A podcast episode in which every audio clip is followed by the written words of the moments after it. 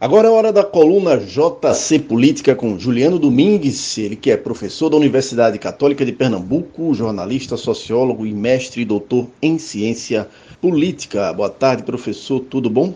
Boa tarde, Ivan, Felipe, quem nos acompanha. Professor, na coluna da semana passada falamos sobre a possibilidade de o caso Fabrício Queiroz respingar na imagem do governo Jair Bolsonaro perante a opinião pública. De lá para cá, institutos de pesquisa divulgaram novos números sobre o que a população pensa a respeito do governo.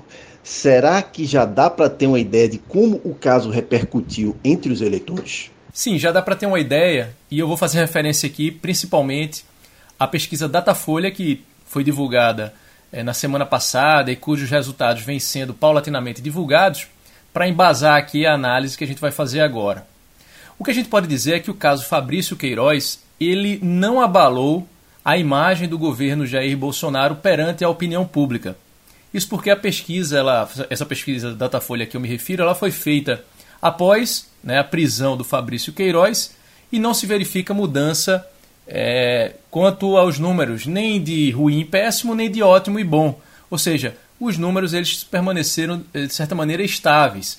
E aí a gente observa uma estabilidade dos números, tanto da aprovação quanto da rejeição, comparativamente aos números que foram divulgados no mês de maio.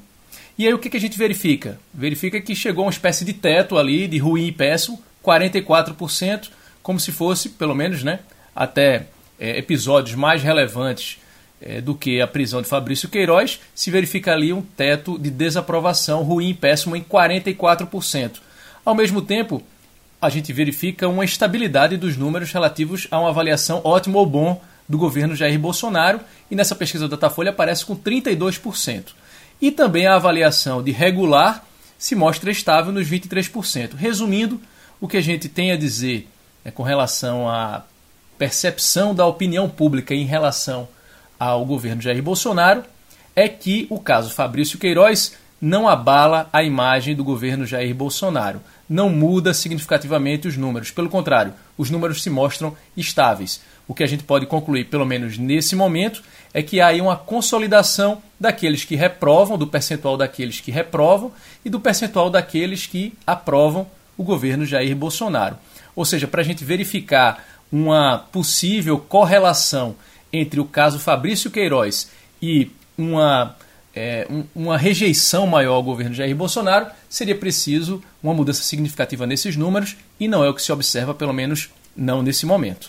Agora, Ivan, Felipe, quem nos acompanha, algo que vale a pena destacar aqui, que é apresentado por essa pesquisa Datafolha, é uma espécie de perfil de quem apoia e de quem não apoia, ou de quem aprova e de quem desaprova o governo Jair Bolsonaro.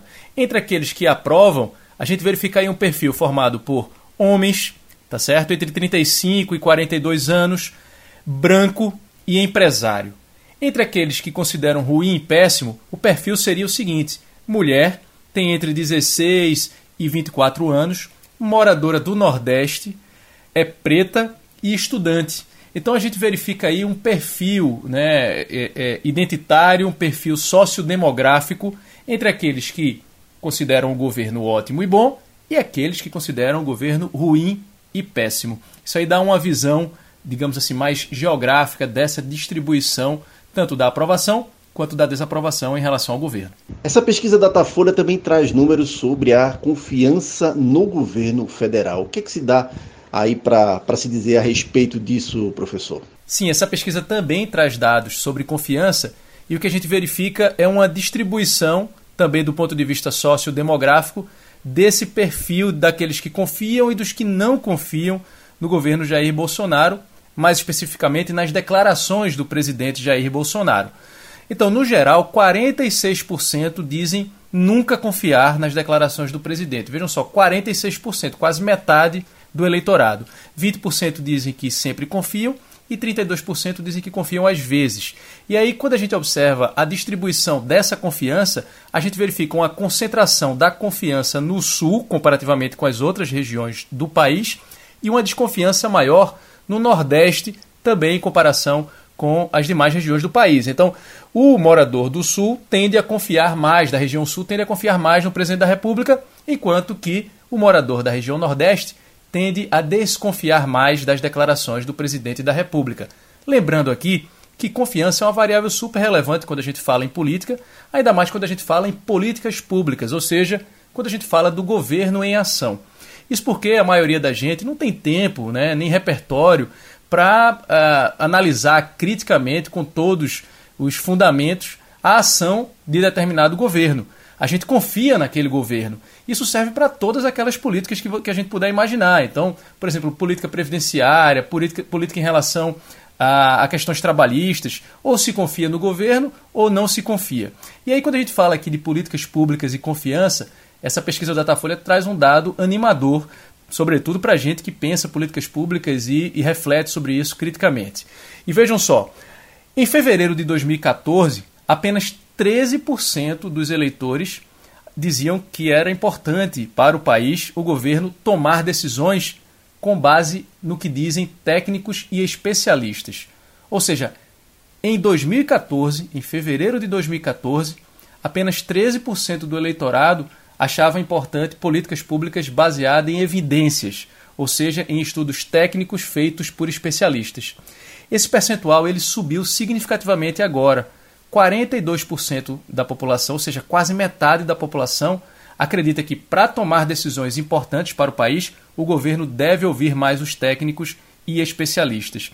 E aí, essa informação é importante porque políticas públicas baseadas em evidências, ou seja, baseadas em estudos técnicos feitos por especialistas da área, tendem a ser mais eficazes e apresentar resultados mais benéficos para a população, para a coletividade.